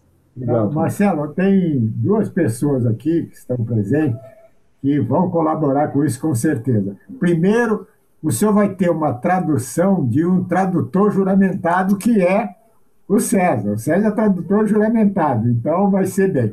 E as imagens da, da Cristiane Carbone, que são os quadros delas muito, muito bonitos. A gente vai preparar um trabalho em cima disso. Maravilha. Cristiane, que está aí, né? A Cristiane é a topa, com certeza, já, já tem um positivo. A gente faz esse resumo para mandar para você daqui umas duas semanas. O inglês é que vai depender dele ter tempo. Mas só um abstract está bom. Eu entendi o que o Marcelo está falando. Realmente é um, é anexo. Você está dizendo que está ali, o cara vai ver, as imagens falam em si, por si só, né? Acho que é isso. Bom, alguém mais tem alguma pergunta? Alguma. O Ciro quer comentar? Sobre... A gente mencionou você nos, nas duas fortificações ali de Santa Catarina. Se você quiser fazer um comentário, até para o nosso pessoal lá de Portugal. É, é, é o seguinte, as fortificações de, de, Santa Catarina, aliás, eu queria fazer uma, agradecer as palavras do, do seu comandante ao me citar, só comandante, que eu, eu, eu trabalhei em Anhatomirim, em São José da Ponta Grossa e Santana. Hum. Em Ratones eu não trabalhei. Hum. E a minha primeira restauração em Santa Catarina foi o Santana. Em seguida, eu restaurei, durante 10 anos, eu trabalhei em Atumirim. E São José, eu fiz algumas poucas obras lá. Eu acho o seguinte, é importantíssimo a, a presença da, da, dessas fortalezas de Santa Catarina, inclusive porque uh, na, no conjunto das 19 fortes, das 19 fortes uh, com exceção do São Marcelo, eu acho que são as únicas em ilhas. Todos os outros são em continentes, não me, me falha a memória, se me corrija, estou enganado.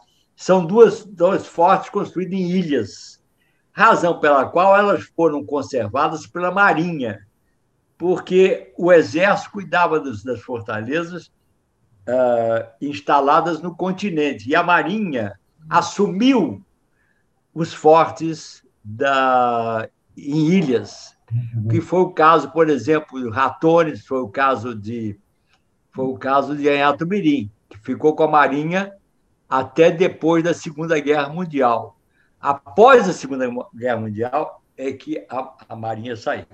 Não, é um comentário só que muito boa a presença delas, quer dizer, nesse extremo, e de, inclusive do papel que elas tiveram de, de servirem ao, aos interesses de Portugal, e que, no fundo, são os nossos, de impedir a ocupação pela Espanha daquela região, que seria pelo tratado pelo Tratado de Tordesilhas, elas pertenceriam à Espanha.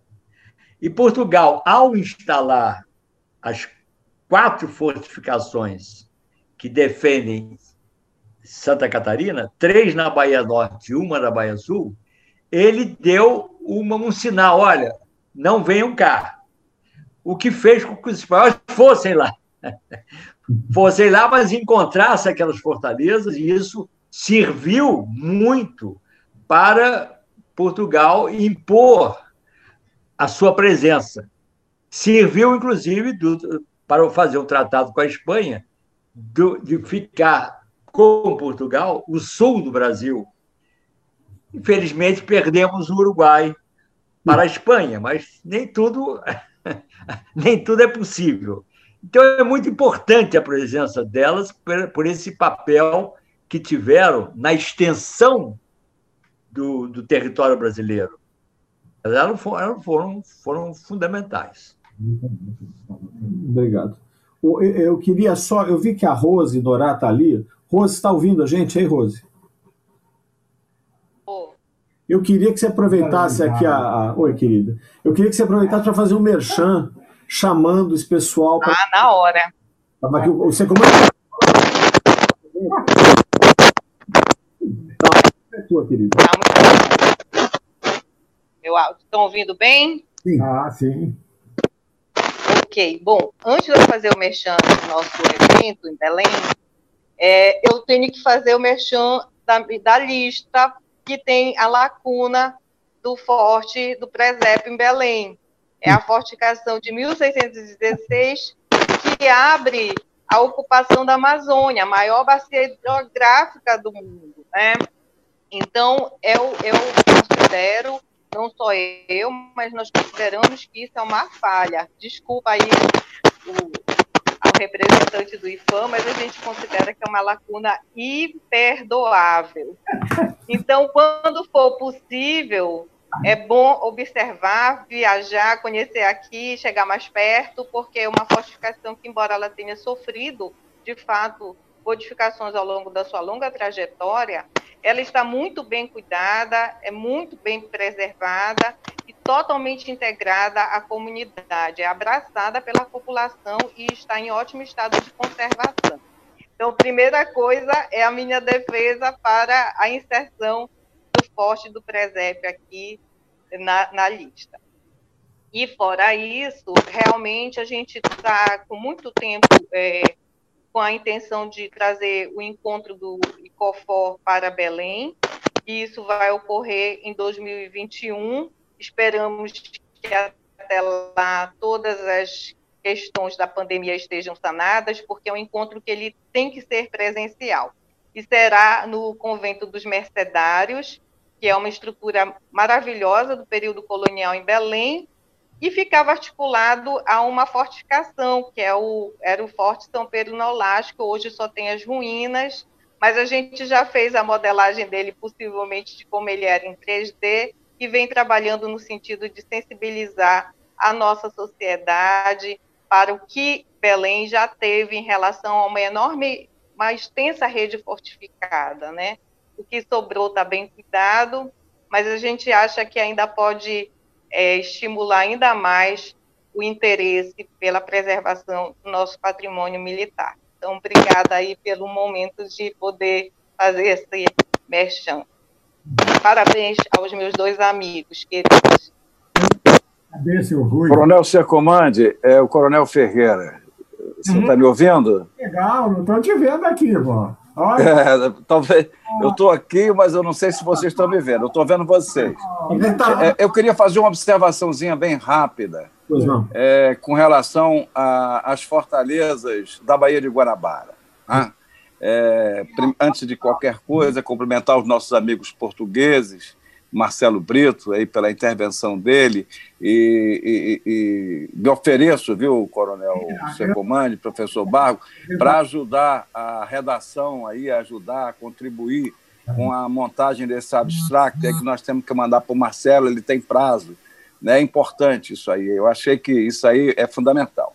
Mas a, a, a, as fortalezas da Baía de Guanabara, das quais nós temos duas incluídas, né, que é a, Fortaleza de São João e a Fortaleza de Santa Cruz, é, como o Coronel Seu Comando fez lá em Santos, é, nós temos aqui um, um, uma vocação natural para o turismo militar náutico. É, é, é, é uma, um pecado que o, o, Brasil, no século XXI, ainda não tenha é, funcionando o seu turismo militar náutico nas fortalezas do entorno da Baía de Guanabara. Né? Então, é, é, eu estou colocando isso porque o nosso general Ramires, que é o novo diretor do Patrimônio Histórico e Cultural do Exército, a DPHSEC, deve estar nos vendo. E ele já sinalizou sobre a, a, a, a, que a gente direcione o nosso esforço, claro, em função aí da candidatura do, dos, das fortalezas, para esse, é, esse viés aí do turismo militar náutico, visitando as fortalezas pelo mar. Como o coronel já tem lá, já fez, já incentivou, e Santos é, é, é modelo para nós. Então, eu só queria deixar esse registro, cumprimentar os companheiros de Portugal, é, cumprimentar os companheiros do IFAM, é, Ciro, Marcelo, né, a professora Carbone e outros que a gente já conhece. Tá? Muito obrigado aí. Parabéns pela, pela, pelo trabalho. Uma... Boa noite, Coronel Secomande, é doutor Arnaldo. Boa noite. Ah, eu ia falar de você, é legal, obrigado, hein? Boa noite, Coronel Secomande. Boa noite, professor Sérgio, pela brilhante palestra. O nosso grande amigo de longo tempo, Coronel Secomande.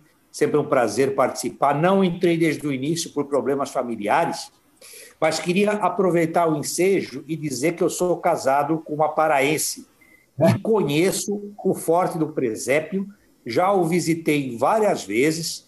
Então, ratificando as palavras da, da senhora Rosiane, é um lugar muito bonito, muito bem preservado, tá? e que retém ali também uma grande história das fortificações. Eu só não sabia que não estava incluso. Mas, logicamente, é tanto trabalho, são tantas eh, situações que vocês se envolvem que uh, às vezes passa. Mas incluam essa fortificação forte do presépio, que realmente é muito bom. Parabéns, professor César Bargo, meu amigo Coronel Secomande, um forte abraço. Um bom fim de semana. Muito obrigado. É, eu só queria fazer uma apresentação do Ferreira. O Ferreira comandou a fortaleza lá de, Santa, de Santa Cruz da Barra, no Rio de Janeiro, né? e é um entusiasta, ele é, é da diretoria da, da, do Instituto de Geografia e História Militar do Brasil. Está aqui representando o General Bergo, que hoje ficou de aparecer, mas nasceu a netinha dele. Certo, Ferreira? É, obrigado, obrigado. Foi exatamente a Giovana. A Giovana nasceu hoje. Ah, pois é, pois é. Eu queria ver se o Rui Vargas, que o Rui Vargas é da Academia de História Militar Terrestre do Brasil, cuja sede é na AMAN, se gostaria de falar alguma coisa, Rui. Será que ele ouviu? Aqui Com certeza que sim, com certeza que sim. Ah. Uh, queria dar os parabéns, gostei muito. Não sei se me está a ouvir bem. Sim. É. ok. Uh, como já lhe disse, gosto muito e acho muito interessante este trabalho que têm feito. Acho, acho um trabalho extraordinário e, e, e pena que deste lado do Atlântico não se façam coisas dessas também. Temos também aqui um conjunto significativo de, de fortificações que, interessantes também poderiam uh, ser alvo de um projeto idêntico. Mas pronto, os meus parabéns, gostei muito. Obrigado, Rui. Rui é que coloca os dados nossos na, na, na fortalezas.org, né? E apesar okay. de ser aqui a sede no Brasil, quem coloca essa, o... essa coisa é o Rui Vargas. O, o, o, general Rui Moura, que eu tô, quero que fale alguma coisa.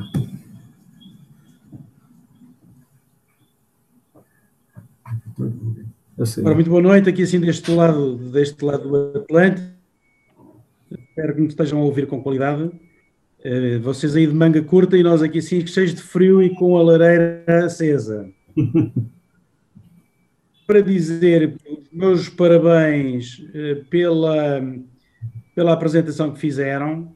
Eh, acho que, quer com a apresentação das semanas à Comissão Portuguesa de História Militar, quer com esta que fazem uma, mais uma, uma, difusão do projeto, que vocês, eh, muitos parabéns por apresentarem isso de uma forma integrada. Eh, para dizer que, que assim, em Portugal, a Fortaleza de Elvas já foi classificada em 2012 pela Unesco e que é um projeto, finalmente um projeto já metido este ano também para património mundial, de quatro, quatro fortalezas da Raia, Elvas, Marvão, Almeida e Valença. É um projeto que entrou antes do verão na Unesco para classificação destas quatro uh, fortalezas que têm uma diferença muito grande relativamente a estas fortalezas que vocês nos apresentaram e que eu pessoalmente conheço quatro já tive no Orange, já tive nas duas fortalezas da Baía da Guanabara e já tive no, no forte, na fortaleza de Guarujá. Eh, mas estas fortalezas portuguesas da raia, da fronteira com Espanha, são cidades abaluartadas.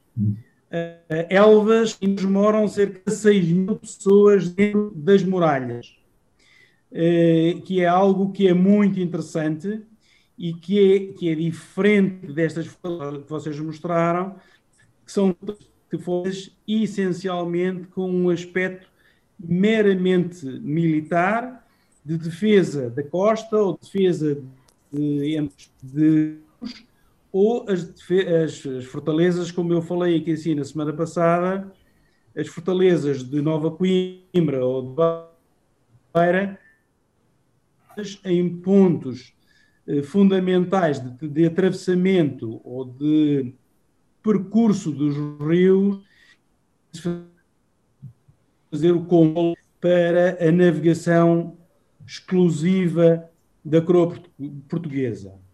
Mas, portanto, quero dizer muitos parabéns pela vossa iniciativa, muitos parabéns e esperemos que seja reconhecida uh, da vossa proposta e, evidentemente, isso trará uh, uma, uma mais-valia e uma importante classificação das, destas fortalezas e atrair, digamos assim, a atenção quer do turismo, quer também da, dos, dos turistas militares de visitação destas, destas várias fortalezas. Muito parabéns, mais uma vez, pela, pelo projeto e pela noite. Muito obrigado. César, César, se me permite, eu queria aproveitar aqui a presença dos colegas portugueses e sinalizar de que era nossa intenção esse ano de fazermos, a partir do seminário, o segundo seminário de fortificações que fizemos no ano passado, no Rio de Janeiro, né? Nós trouxemos a representante de Elvas justamente para apresentar a experiência de Portugal relacionada a esse conjunto né, maravilhoso de fortificações. Era a nossa intenção, esse ano, de estabelecermos uma espécie de intercâmbio, de uma visita técnica a Portugal para conhecer justamente essa experiência. Né? Então, a depender, com o problema da pandemia, tudo isso ficou efetivamente né, impossibilitado, mas a depender do que, do que possa vir a ocorrer com a questão né, das vacinas, enfim, se, se esse assunto né, venha de fato a ser superado, nós do IFAM gostaríamos muito de poder, no ano que vem, em 2021,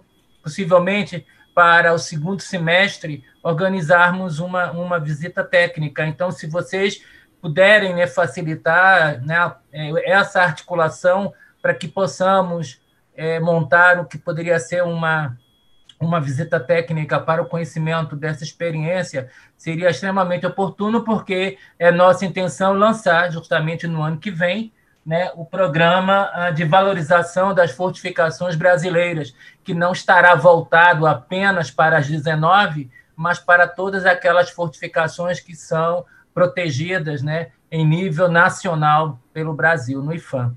Então, se, se puderem sinalizar isso e facilitar, então nós agradeceríamos é, muitíssimo. Tá? Obrigado. Ah, eu aproveito, né, dizer que o, o general Rui Moura tá, já está articulando uma visita do Instituto de Geografia e História Militar do Brasil em Portugal no ano que vem. O Ferreira também está aí presente, né? Pode também colaborar, né, Ferreira, para ver essa, para a gente juntar também o IFAM dentro desse projeto. Eu gostei. Com certeza, a gente, a gente pode fazer até. É, eu, eu, eu, vou me atrever aqui, é, Coronel, a colaborar. É, Marcelo, é, junte Instituto de Geografia e História Militar do Brasil, Diretoria do Patrimônio Histórico e Cultural do Exército, IFAM, e mais o pessoal que trabalha na, nas fortalezas, faça um grupo grande e a gente viabiliza isso sem problema. A ideia é excelente. Eu queria aproveitar para destacar aqui duas. Maravilha, obrigado, hein? Tá. Queria destacar aqui duas pessoas que eu. É, é um caminho novo que a gente está pegando. Está aqui o Coronel Gilson, presente, Coronel Gilson. O Coronel Gilson é o que coordena as escolas militares. Oi, Gilson. As escolas militares novas que estão surgindo no Brasil. Então, ele, tá, ele é o cacique. E está aqui a Lorena Leite, que é tenente, uma tenente, já é a segunda vez que ela comparece, ela comparece a tudo, ela adora isso. Ela que é encarregada de levar essa mensagem para a juventude, né, Lorena? Eu acho que é muito bacana. E agora, não sei, mais alguma pergunta? Cristiane, quer falar alguma coisa? Cristiane? Ela vai falar. Olá. Boa noite a todos. É, eu quero parabenizar o senhor Coronel Secomandi é, por essa brilhante pesquisa, o professor César Bargo, que tem também realizado um trabalho sensacional juntamente com o senhor, dizer que eu sinto-me honrada em poder colaborar humildemente com esse projeto, né? Estou à disposição para trabalharmos em prol dessa candidatura das nossas fortificações, tá bom? É, tive aprovação do projeto Brasil Forte Abraço pela, pela Funarte. Em breve estaremos lançando aí esse trabalho é, no sentido de valorizar o nosso patrimônio. Um abraço a todos. Obrigada. Bom, está aberta a palavra aí. Mais alguém quer comentar? Alguma pergunta? O pessoal de Portugal? Bom, é, tá na hora de então, tá na hora de jantar. jantar. Para a gente tá na hora de jantar e tá calor aqui. Para vocês está na hora de dormir, imagino eu já, né? Então, o Vitor quer falar alguma coisa? Você entrou aqui agora. Então. Não, bom, só dar um abraço nos meus amigos que eu estou vendo aqui, que é o Marcelo e o Ciro, Secomande, Coronel Ferreira, que eu olho para ele sinto, sinto saudade do Rio de Janeiro, e o César, que é colega, a Cristiane também. Eu vejo assim, começo a conhecer as pessoas que estão acesas, com, com o visor ligado. Então é isso. Assisti essa semana também o, o Ciro na memória da instituição, porque ele é novinho. Uhum. Ele foi, fez os depoimentos, ele e o papel para na, no IFAM Santa Catarina, assisti do começo ao fim, foi uma maravilha da experiência é, institucional deles para a memória da, da, nossa instituição. Então é isso. Um abraço a todos e ao César e ao, e ao Secomande, colega de tantos, tantos anos. A gente precisa fazer uma coisa parecida com essa com o Ciro contigo aqui em São Paulo, viu, Vitor? O... Eu, eu, sou novinho, eu sou novinho. Olha, eu, tô, eu, não, eu não sou na época do Ciro, não, eu sou novinho. não esquece de incluir aí o Rui, Rui Vargas, que ele é da Academia de História Militar Terrestre do Brasil em Portugal. Eu tenho certeza que ele, ele adora isso. Eu vou passar o contato dele para você. Então você junta mais uma academia, não é, não é Rui? Tá certo assim? Vai. O, o... Coronel, o senhor me permite dar uma palavrinha? Claro, poxa! Coronel Secomande, é, Coronel Ferreira também, o Vitor Hugo, não sei se lembra, a gente esteve junto quando eu comandava a Fortaleza de Itaipu e, e foi um período assim é, sempre de luta, né, para que a gente possa manter aquele patrimônio, isso já tem alguns anos, mas é uma alegria, uma satisfação para mim voltar a ter contato com vocês, é um tema sempre apaixonante, né, até hoje ainda é uma, uma coisa que eu busco ler e acompanhar, e vejo com muita, com muita satisfação essa iniciativa de vocês. Como o Coronel Secomande adiantou aí, eu estou hoje no MEC, é, na área das escolas cívico-militares no Brasil. A gente hoje tem do MEC é, 52 escolas e estamos lançando o edital aí para o próximo ano com mais 50. Então é um projeto que vem dando certo e eu espero de alguma forma, esse foi o desafio que o Coronel Secomande botou para mim aí esses dias na, no, meu, no meu WhatsApp, de tentar de alguma maneira fazer com que essas crianças conheçam um pouco da, da nossa história das fortalezas. Então a gente está tentando ver como que a gente vai encontrar um, desculpa, um caminho para viabilizar isso. Tá bom? Mas é um, uma satisfação enorme estar com, em contato com vocês novamente. Eu estou aqui em Brasília à disposição de todos. Um abraço. Ah, beleza, beleza, General Rui. É, eu acho. O Rui, você queria falar, né, General Rui? Eu vi que ele levantou a mão ali. Sim, antes, antes, de fechar, antes de fechar a sala, era fazer o desafio para a próxima semana. Quando antes, antes de estar só, tá bem? Não quero estar já a fechar antecipadamente. próxima semana tem o quê? Um desafio para a semana que vem, não sei, alguém que se avoluntaria aí. Vamos lá. Não, é, nós temos um, temos um voluntário que ah, é o é, não, é o Francisco, Francisco Xavier Alcaval, eh, que teve aqui assim nas duas últimas conferências eh, que eu dei, as duas últimas três, em que eu falei numa sobre o Tratado de Cartografia do Oeste do Brasil e na outra falei no Luís Albuquerque e suas viagens, uh, o, o Francisco teto do Manuel de Albuquerque, irmão do Luís de Albuquerque.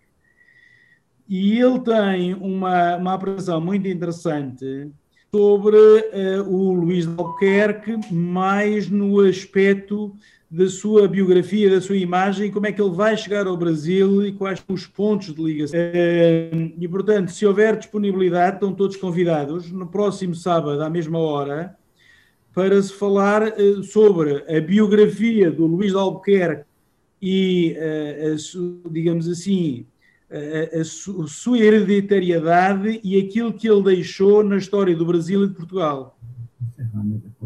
Sim.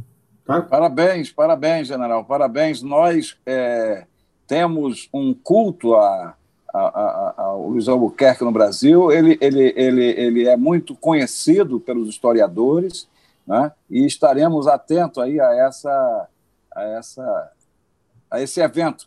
Ok? Mande para nós aí o acesso por favor, para que a gente possa convidar outros companheiros. Na verdade, é a mesma sala, né? Eu já estou me, me, voluntariando aqui a ceder o espaço também. Então já fique um lugar marcado. Você pega a sala de hoje, semana que vem, no mesmo horário, só muda a janelinha que está falando. Mas aí a gente. Bom, acho que está na hora de encerrar, né? Eu, né, com a permissão aí do general Rui, que acho que é o mais antigo, mais graduado aqui presente, é, e a gente tem essa disciplina militar, não? Eu, eu sempre costumo comparar nós aqui como uma espécie de discípulos de mentor. Né? Para quem todo mundo sabe, mentor foi o filósofo guerreiro que Ulisses escolheu para educar seu filho Telêmaco durante os dez anos de, da Guerra de Troia. Mentor teve um único aluno, mas deixou o seu nome na história. É, são poucas as pessoas que, que gostam desse tema, infelizmente, né? principalmente a juventude. Daí tem o trabalho, principalmente da Rose, que é uma das novas, da, da, da Lorena, né? do Gilson, que está colocando esse, esse projeto, né? do, do Marcelo, do Vitor Hugo, enfim, de todos. Né? Mas nós somos um grupo pequeno que não podemos perder essa iniciativa que começou com, com o general Rui, não é? e, o, e o César é que é o, vamos dizer, é, é, que abre as salas, né? que abre e coordena as salas muito bem. Então, muito obrigado, obrigado mesmo a todos. E Bom Muitos parabéns. Bom domingo. Boa noite. Parabéns a vocês. Um abraço. Um abraço.